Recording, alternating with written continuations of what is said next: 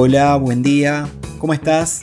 Desayuno Informativo es un podcast de lasrosasoy.com para empezar el día con las noticias que van a estar en la agenda. Soy Laureano Medina y mientras haces café, té o preparas el mate, te cuento un poco cómo está la cosa afuera de casa.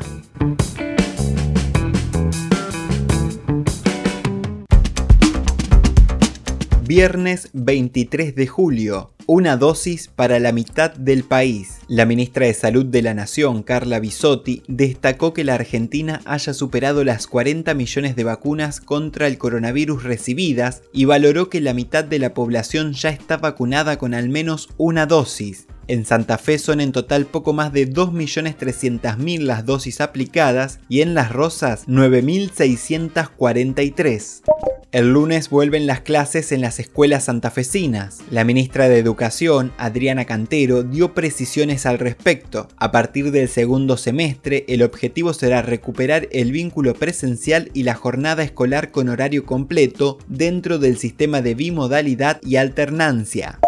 Nos proponemos más tiempo en la escuela para poder fortalecer los recorridos escolares y estamos eh, analizando en ese formato la posibilidad de recuperar la jornada simple completa tal cual la conocimos antes de este, la pandemia, por lo tanto todos los docentes trabajando en sus horarios reglamentarios, no va a haber afectado ningún derecho laboral en esto, pero los chicos recuperan como mínimo una hora cátedra más de cursado en el nivel secundario 2. Estaríamos trabajando también con que las escuelas rurales que están en condiciones de recuperar presencialidad plena lo hagan. Estamos hablando de más de 600 escuelas que estarían en estas condiciones, pero también aquellas escuelas que tienen posibilidad con recursos propios de jornadas extendidas, son 250 escuelas primarias, van a extender además una hora más en el cursado de los niños, tratando de fortalecer y enriquecer la experiencia pedagógica.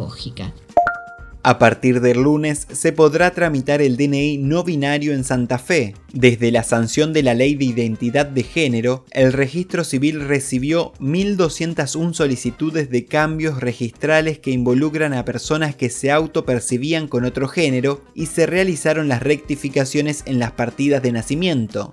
Elecciones 2021. El sábado a la medianoche vence el plazo para la inscripción de las listas de precandidatos nacionales para las elecciones primarias del 12 de septiembre. Este año, Santa Fe elegirá nueve diputados y tres senadores nacionales.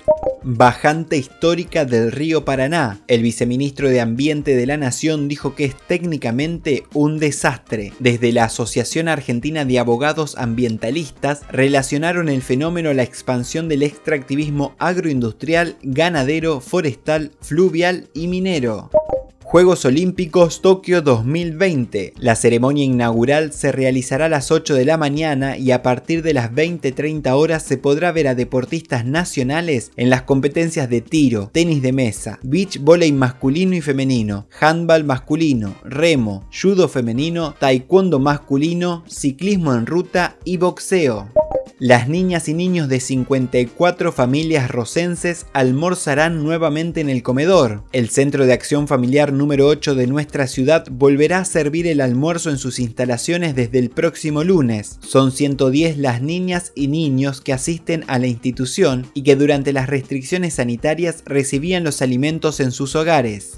26 grados. Así parece, aunque se espera un día parcialmente nublado, la temperatura máxima de 26 grados centígrados podría registrarse hoy cerca de las 5 de la tarde. Está pronosticado lluvia para el sábado a la tarde-noche, pero el domingo ya estaría despejado nuevamente. La temperatura empezará a descender desde el lunes. Esto fue todo por hoy. Gracias por compartir el desayuno. Nos encontramos nuevamente el lunes. Buen día.